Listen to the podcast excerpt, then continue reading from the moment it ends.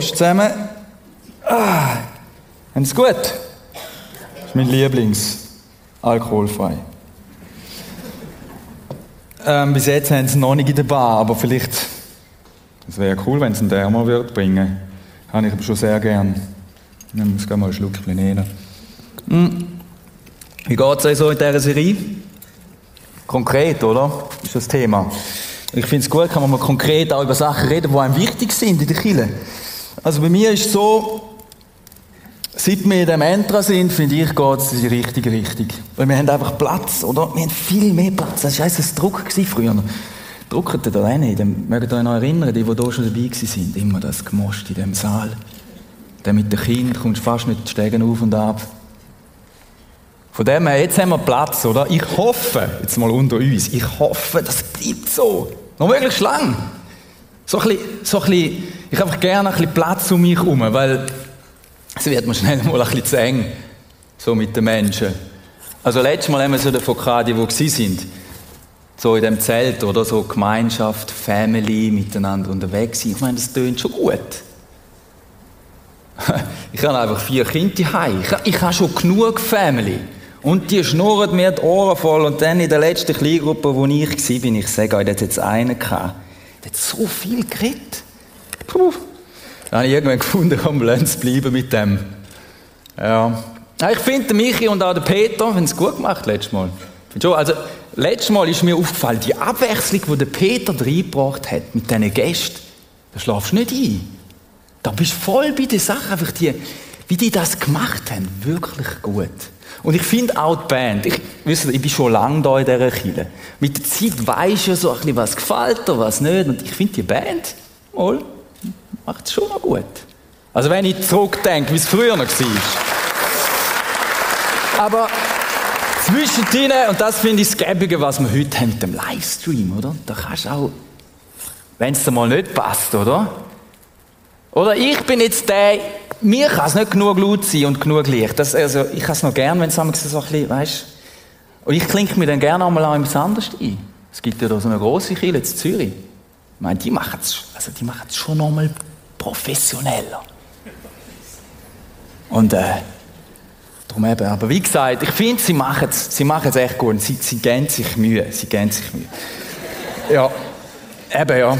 Aber eben, das mit dem Müll, das bringe ich dann mal noch ein im Badteam, dass der dann auch mal noch aufs Programm nennt.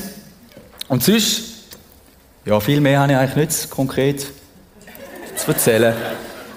Ähm, ich wünsche euch auf jeden Fall einen unterhaltsamen, abwechslungsreichen Gottesdienst. Gut, das wäre so mein Einstieg gewesen.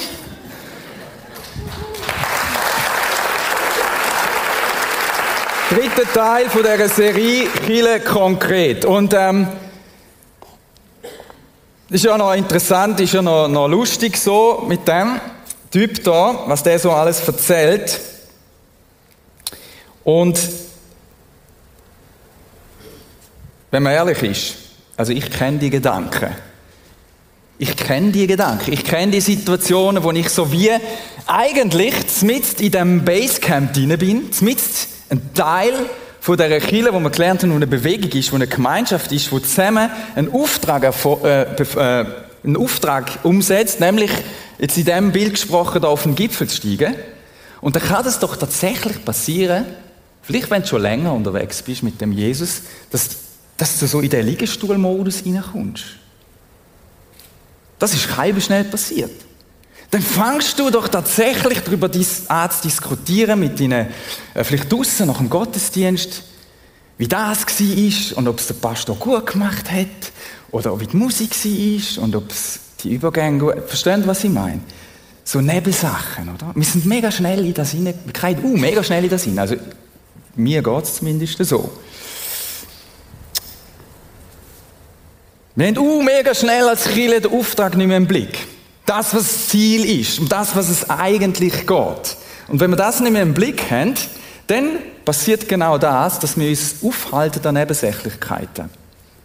An Sachen, wo eigentlich nicht der Kern von dem ausmacht, was Jesus denkt hat, als er die Kirche gestartet hat. Und ich bin froh, dass ich in einer Kirche bin. Ich bin dort mal vor 17 Jahren habe ich mich gemeldet da im Prisma gesagt, ich will bei euch mitschaffen. Theologie studiert, habe gesagt, ich will anfangen da. Warum? Weil das eine Kirche ist, wo sich auf die Fahne geschrieben hat, wir wollen eine Gemeinschaft sein, die Einfluss nimmt. Wir wollen nicht uns um uns selber drüllen, so wie er da, und irgendwie ich und so, sondern wir wollen eine Kirche sein, die einen Auftrag befolgt verfolgt, wo einen Impact hat. Darum heißen wir unsere Jugendarbeit unter anderem Impact. Sind auch ein paar da heute Morgen, sehr cool.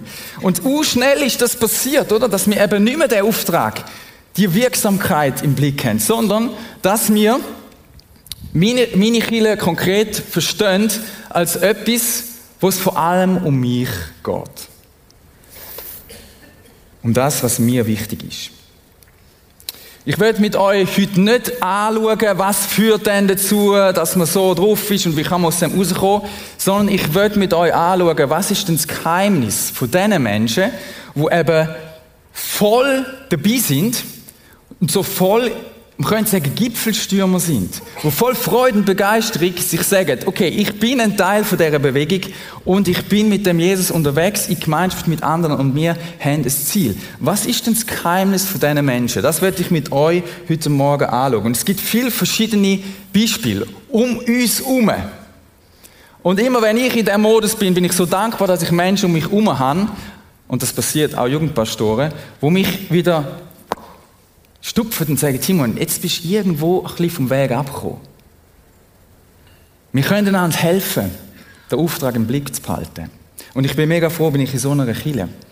Und ich werde mit euch im ersten Teil der Predigt einen Mensch anschauen, der mich mega fasziniert. Und zwar ist das ein Mensch, der lebt nicht mehr unter uns, der hat im 17. oder im 18. oder 19. Jahrhundert gelebt. Das ist der William Wilberforce. Die einen von euch kennen den vielleicht. Wenn du ihn nicht kennenlernst, äh, kennst, dann ähm, empfehle ich dir mal seine Biografie zu lesen. Der William, der hat im 18. und 19. Jahrhundert gelebt. Und das ist einer, wo so ein Gipfelstürmer war. Der Mann ist aufgewachsen in einer wohlhabenden Familie, ist, hat früher seinen Vater verloren, seine Mami hat ihn dann fortgeschickt zu Verwandten. Bei diesen Verwandten hat er Jesus kennengelernt. Mit zwölf hat er eigentlich sich einmal für Jesus entschieden gehabt. Die Mami das mit überkommt, ist sie geschockt, ruft ihn wieder zurück heim und steckt ihn in ein Internat, weil sie absolut nichts anfangen mit diesen Formen. Und William wächst dann in dem Internat auf. Und man kann schon sagen, es ist vielleicht ein bisschen frech, aber es ist ein bisschen ein verwöhnter Schnösel gewesen. Der hat viel können schnurren, der ist begeisternd gewesen, der hat irgendwie Leute können packen mit dieser Art, das war so ein, so ein, Pausenlohn gewesen, ein bisschen. Und ähm, er wächst in dem Internat auf und auch dort, weil er sich gewohnt ist, eher so bei den vermögenden Kreisen sich aufzuhalten, ist er viel, also Partys gsi, wo so ein bisschen die Elite sich trifft. Und sein Job war, dort das Kalb zu machen und die Leute zu unterhalten und die haben den Plausch an ihm. Irgendwann hat er dann das Gefühl gehabt, weil dort hat so ein bisschen sich die Elite getroffen, ich könnte mich ja mal bewerben äh, für die Politik. Ins englische Parlament könnte ich mich ja mal äh, aufstellen lassen, weil ich kann gut reden, könnte noch helfen. Und eigentlich ein bisschen aus Spass ist er tatsächlich dann gewählt worden ins britische Parlament. Ein guter Freund von ihm, ein paar Jahre älter, William, äh, der, der Pitt hat der geheißen, der hat die gleiche Idee gehabt. Der ist später tatsächlich Ministerpräsident geworden von England oder von, von Großbritannien. So, jetzt ist also der Studi mit etwa 21 in dem Parlament und fragt sich, was mache ich da eigentlich? Und er, er schreibt in sein Tagebuch Folgendes. In den ersten Jahren im britischen Parlament habe ich nichts getan, Nichts, was irgendeinen Sinn hatte. Meine eigene Ehre lag mir mehr am Herzen als alles andere. Ist ja spannend. Der junge Typ, wo nicht so recht weiß, wann er soll, auch nicht mehr mit Jesus unterwegs ist, hockt im britischen Parlament, hat unglaublich viel Einfluss auf einmal, aber weiß gar nicht, was er da soll. Ähm, er hat dann verschiedene Leute kennengelernt und unter anderem hat er mal eine Reise gemacht mit einem, mit einem Typ, den er spannend gefunden hat, war ein Gelehrter und er hat gefunden, den nehme ich mit als Reisebegleitung. Sie haben gerade Parlamentsferien gehabt und sind durch Europa durchgetuckert. Und auf dieser Reise merkt er mal, oh, der andere, das ist ein Jünger von Jesus. Und der erzählt ihm dann von Jesus. Und sie lesen zusammen das Neue Testament durch auf Griechisch.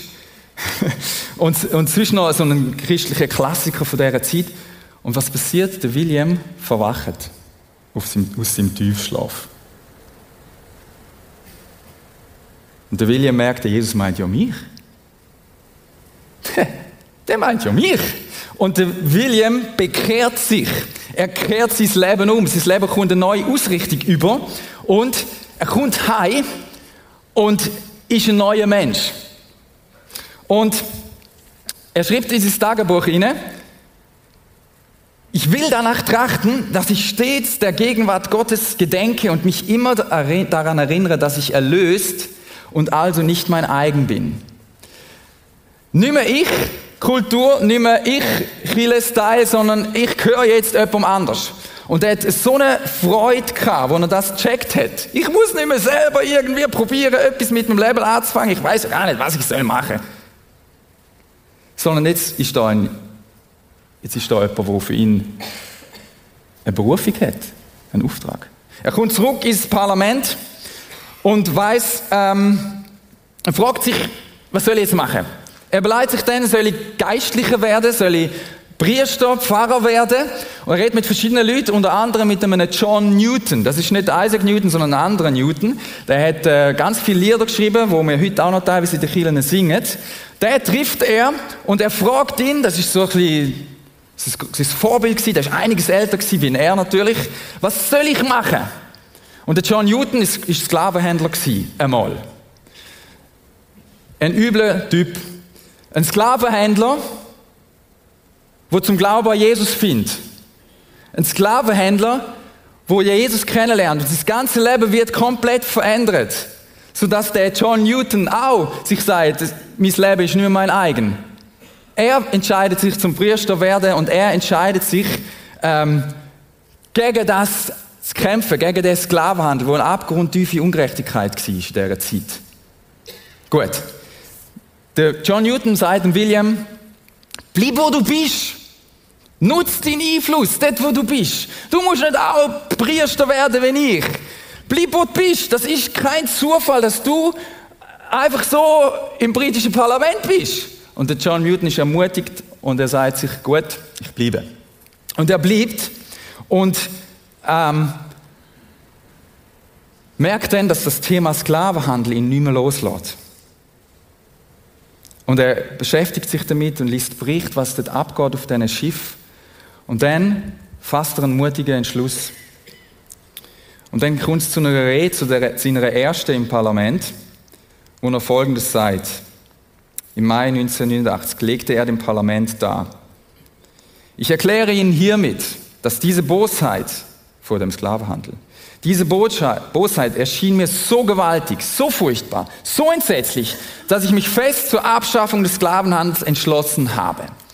Worin auch immer die Konsequenzen bestehen mögen, zu diesem Zeitpunkt hatte ich entschieden, dass ich nie Ruhe geben würde, bis ich mein Ziel erreicht habe. Der William hat nie Ruhe gegeben. 20 Jahre lang ist er gekommen, mit dem gleichen Anliegen. Fast jedes Jahr hat er es wieder gebracht. Jedes Jahr ist er fertig gemacht worden. Jedes Jahr haben sie ihn gemacht. Er musste gegen eine Elite antreffen, antreten, von, dort mal von der Wirtschaft, äh, wo, wo natürlich absolut nicht, die Händler, die absolut nicht wollen, dass es abgeschifft wird, weil das gibt Kohle. Und der William hat gesagt, ich trete an gegen die Übermacht. Und er hat müssen zünftig reinstecken. Er ist drunter gekommen, ist auch nicht ganz äh, ungefährlich gewesen, teilweise. Aber er hat gesagt, das leidet Gott mir aufs Herz und für das kämpfe ich. Und er hat 20 Jahre lang gekämpft. Und nach 20 Jahren ist es dann so weit gekommen, dass tatsächlich die Abstimmung angenommen worden ist und dass der Sklavenhandel, der Handel ähm, abgeschafft worden ist. Es ist dann nochmal einige Jahre gegangen, bis kurz vor seinem Tod. Das sind dann etwa 48 Jahre lang wo er an dem Thema dran war, wo dann der Sklavenhandel ganz verboten worden ist.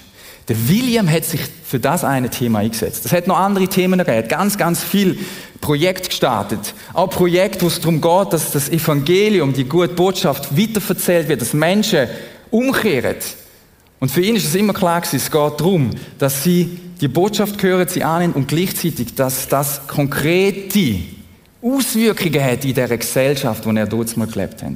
Unglaublich faszinierende Persönlichkeit unglaubliche Power, unglaubliche Freude wo der Mann hat, für das Thema, für die Sache, für das eine Ding. Das ist ein Gipfelstürmer gewesen. Und er hat gesagt, Let it not be said that I was silent when they needed me. Er hat gesagt, ich gebe nicht Ruhe. Ich bleibe dran.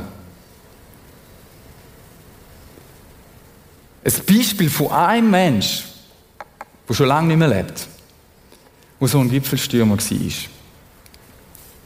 wo so viel bewegt hat. Was ist das Geheimnis von diesen Menschen? Was ist das Geheimnis von so Gipfelstürmern? Was macht es denn aus? Wie hätte das können sein, dass die ersten Christen so einen Einfluss hatten? Sind die begabt gewesen, speziell? Haben die genug Zeit gehabt? Was ist es denn gewesen? Was ist es gewesen, dass sie dazu gebracht hat, Sachen zu machen, wo, wo man eigentlich einfach so als Durchschnittsmensch nicht macht? Wir lesen nochmal den Text, den wir schon ein paar Mal gelesen haben. Wir lesen ihn aus einer älteren Übersetzung mal zur Abwechslung. Die nun sein Wort annahmen, ließen sich taufen und an diesem Tag wurden hinzugefügt etwa 3000 Menschen. Sie blieben aber beständig in der Lehre der Apostel und in der Gemeinschaft und im Brotbrechen und im Gebet. Es kam aber Furcht über alle und es geschahen viele Wunder und Zeichen durch die Apostel. Alle aber, die gläubig geworden waren, waren beieinander und hatten alle Dinge gemeinsam. Sie verkauften Güter und Habe und teilten sie aus unter alle, je nachdem es einer nötig hatte. Sie waren täglich einmütig beieinander im Tempel, brachen das Brot hier und dort in den Häusern, hielten die Mahlzeiten mit Freude und lauterem Herzen und lobten Gott und fanden Wohlwollen beim ganzen Volk. Die Enteinflusskreide Gesellschaft. Der Herr aber fügte täglich zur Gemeinde hinzu, die gerettet wurden. Oder das ist eine Beschreibung von dieser ersten Urgemeinde. Das ist, das ist nicht, oder der, Petrus und die ersten Apostel, die haben das nicht erfunden und gesagt, so Leute, das machen wir jetzt. Lupf mal ins Füdli, du Ego, oder so. Das ist, das, das, das hätten die gar nicht müssen sagen. Das ist einfach so irgendwie passiert. Warum ist das einfach so passiert? Was ist das Geheimnis von diesen Gipfelstürmer ersten Christen? Was ist es denn? Was ist es denn gewesen, wo sie dazu geführt hat, ihres Leben zu teilen? Täglich. Sich zu treffen im Großen und im Kleinen. Miteinander zu essen. Offene Häuser zu haben. Besitz. Schon. Nimm. Ist nicht mehr meins.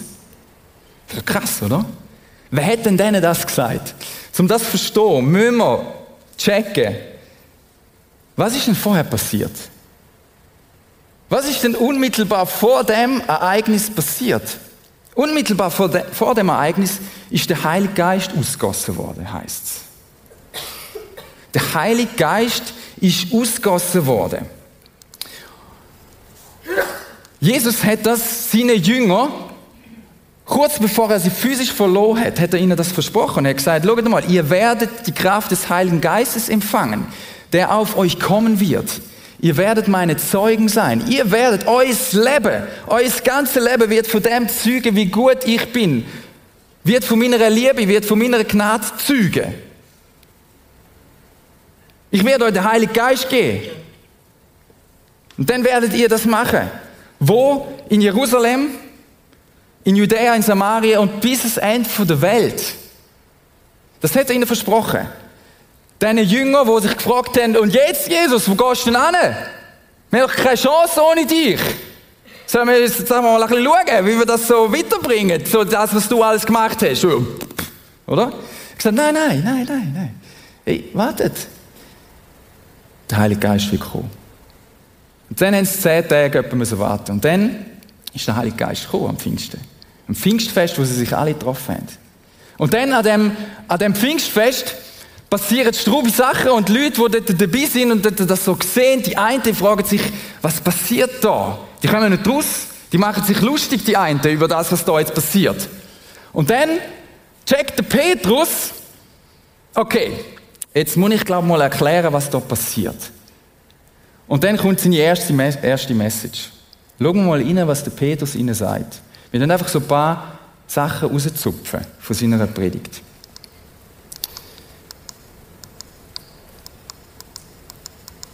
Ja, da spinnt jetzt etwas. Genau. Ah, da sind wir. Also, er sagt ihnen, ihr Leute von Israel, hört her. Bei dem, was wir euch zu sagen haben, geht es um Jesus von Nazareth. Er ist Zentrum. Durch diesen Mann hat Gott, wie ihr alle wisst, in eurer Mitte mächtige Taten vollbracht. Das habt ihr ja auch gesehen. Jesus ist Zentrum. Und er mächtig gewirkt. Was dann geschah, wusste Gott schon lange im Voraus. Selbst er selbst hat es so eingeplant. Jesus wurde verraten und an euch ausgeliefert. Und ihr habt ihn durch Menschen, die nichts vom Gesetz Gottes wussten, Trömer, ans Kreuz schlagen und töten lassen. Verrate, das Kreuz schlagen. Doch Gott hat ihn aus der Gewalt des Todes befreit. Das ist nur eine scheinbare Niederlage. Er hat ihn aus der Gewalt des Todes befreit und hat ihn auferweckt. Es zeigte sich, dass der Tod keine Macht über ihn hatte.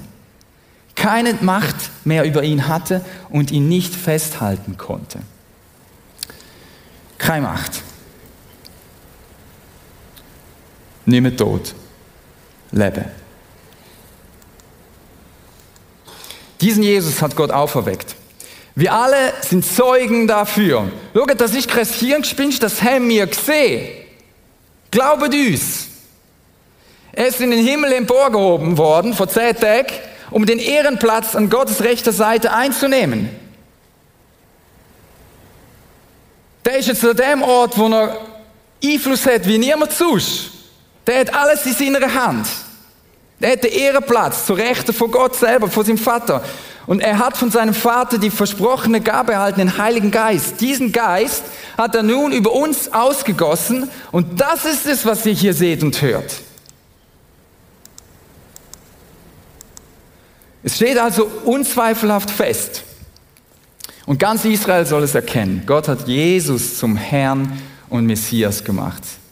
Den Jesus, den ihr gekreuzigt habt. Die Zuhörer waren von dem, was Petrus sagte, bis ins Innerste getroffen. Man könnte auch übersetzen, ist ihnen durchs Herz durchgegangen. Herz ist nicht einfach nur der Ort, wo ich ein bisschen Gefühl habe, sondern alles habe ich im Herz. Die Bibel versteht Herz immer als ich, als ganze Persönlichkeit, mein Denken, mein Fühlen, mein Handeln, das bin ich. Und dort durch ist das gegangen, die Botschaft mit diesen Menschen. Gesagt, boah, das betrifft ja mich. Komplett, ganz, total. Und sie fragen sich, was sollen wir jetzt machen? Was sollen wir machen, wenn das stimmt? Und Petrus sagt, schau mal, tut Buße, kehrt um, richtet euch das Leben neu aus. Und zwar auf der Jesus, wo für euch alles gemacht hat. Und jeder von euch lasst sich taufen auf den Namen Jesu Christi zur Vergebung eurer Sünden. Und ihr werdet die Gabe des Heiligen Geistes empfangen. Hm. Und dann heißt es, denn euch und euren Kindern gilt diese Verheißung dass der Heilige Geist kommt, wer mir ihn einladet und uns umkehrt zu Gott. Euch und euren Kindern gilt diese Verheißung und allen, die fern sind, so viel der Herr, unser Gott, herzurufen wird. Schau, das gilt seit dem Moment. Für die da, wo das gehört haben, und es ganz schön viel haben das dort äh, gefunden. Boah, das will ich. Und das gilt bis heute. Für dich gilt das. Bis heute für dich gilt das, dass Gott selber in dir Wohnung nimmt und dir ein neues Herz schenkt. Das heißt, wenn wir uns fragen, Wenn wir uns fragen, was ist das Geheimnis, dann ist es eigentlich, dann ist das folgendes. Dann ist das so, dass du da bist mit dem Herz und darfst sagen, Gott, Jesus, wohne in mir durch den Geist. Und dann passiert mit dir etwas. Dann passiert etwas. Dann passiert unter anderem das, was bei der ersten Christen passiert ist. Das passiert dann. Dann auf das Mal passieren da Auswirkungen. Mal fängst du an zu überlegen, warte mal, wie geht es einem anderen? Mal fängst du an zu überlegen, warte, wo bin ich eigentlich, wo, in was für eine Family bin ich eigentlich eingestellt worden, in was für einen Arbeitsplatz, in was für ein Umfeld, in welchem Verein, wo bin ich denn? Gar nicht, vielleicht gar nicht so viel studiert. Die Kinder sind mal da gewesen. Wo bin ich denn? Aha, ich bin an dem Ort, wo man Wirkung hat. Ach, okay, okay. Muss ich mich anstrengen? Nein, aber ich darf mich hingehen und ich darf mein Herz von dem Heiligen Geist verändern lassen. Dann, wird's, dann ist es nicht mehr ein Ich-Leben, sondern ein Wir-Leben und ein Er-Leben. Verstehst du? Das ist immer, das ist immer der Ursprung. Von allem. Das ist von innen nach außen leben. Das heißt Leben aus der Kraft vom Geist Gottes, von einem veränderten Herz. Ich werde komplett verändert. Und dann passieren Sachen. Dann wir nochmal zusammentragen, was passiert denn da so? Und bleiben wir mal bei dem Text. Wir haben es zwar schon ein paar Mal zusammentragen, aber ich glaube, wir können es nicht genug uns vor Augen malen. Was für Auswirkungen haben denn die ersten Christen gehabt? So aus eurer Erinnerung von diesen Texten, Apostelgeschichte 2, 42 bis 47, was, was, was, was für Auswirkungen passieren? Können wir mal zusammen rufen, zusammen tragen? Hä? Puh, ja, du steigst gerade steil ein. Ja. Oder einfach grundsätzlich, ja, teilen. Teilen. Hm? Eine neue Kraft. Es ist mal kein Krampf mehr. Es ist kein Krampf mehr. Es kostet mich vielleicht alles. Es kostet mich vielleicht meine Ehre oder mein, weiß auch nicht, mein Ruhm. Gemeinschaft. Gemeinschaft.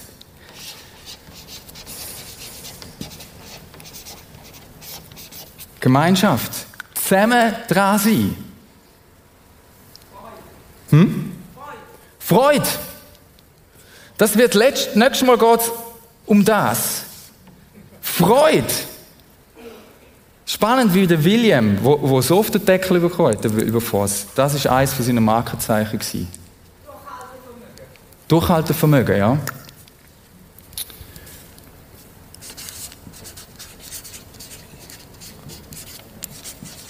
So.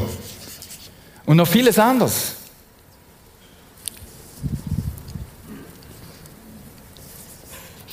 Das war immer konkret.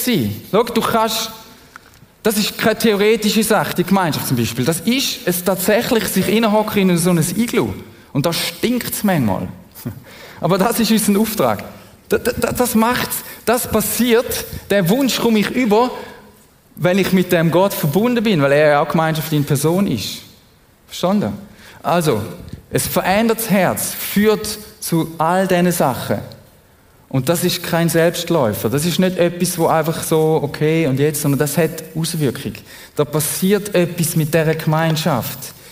Es ist interessant, dass am Schluss in der Apostelgeschichte heißt was heißt es dort ähm, in diesen Versen? Und er tat hinzu, täglich, oder? Das ist eine Gemeinschaft, wo wächst, weil sie gesund ist, weil sie echt und ehrlich ist und Leben teilt.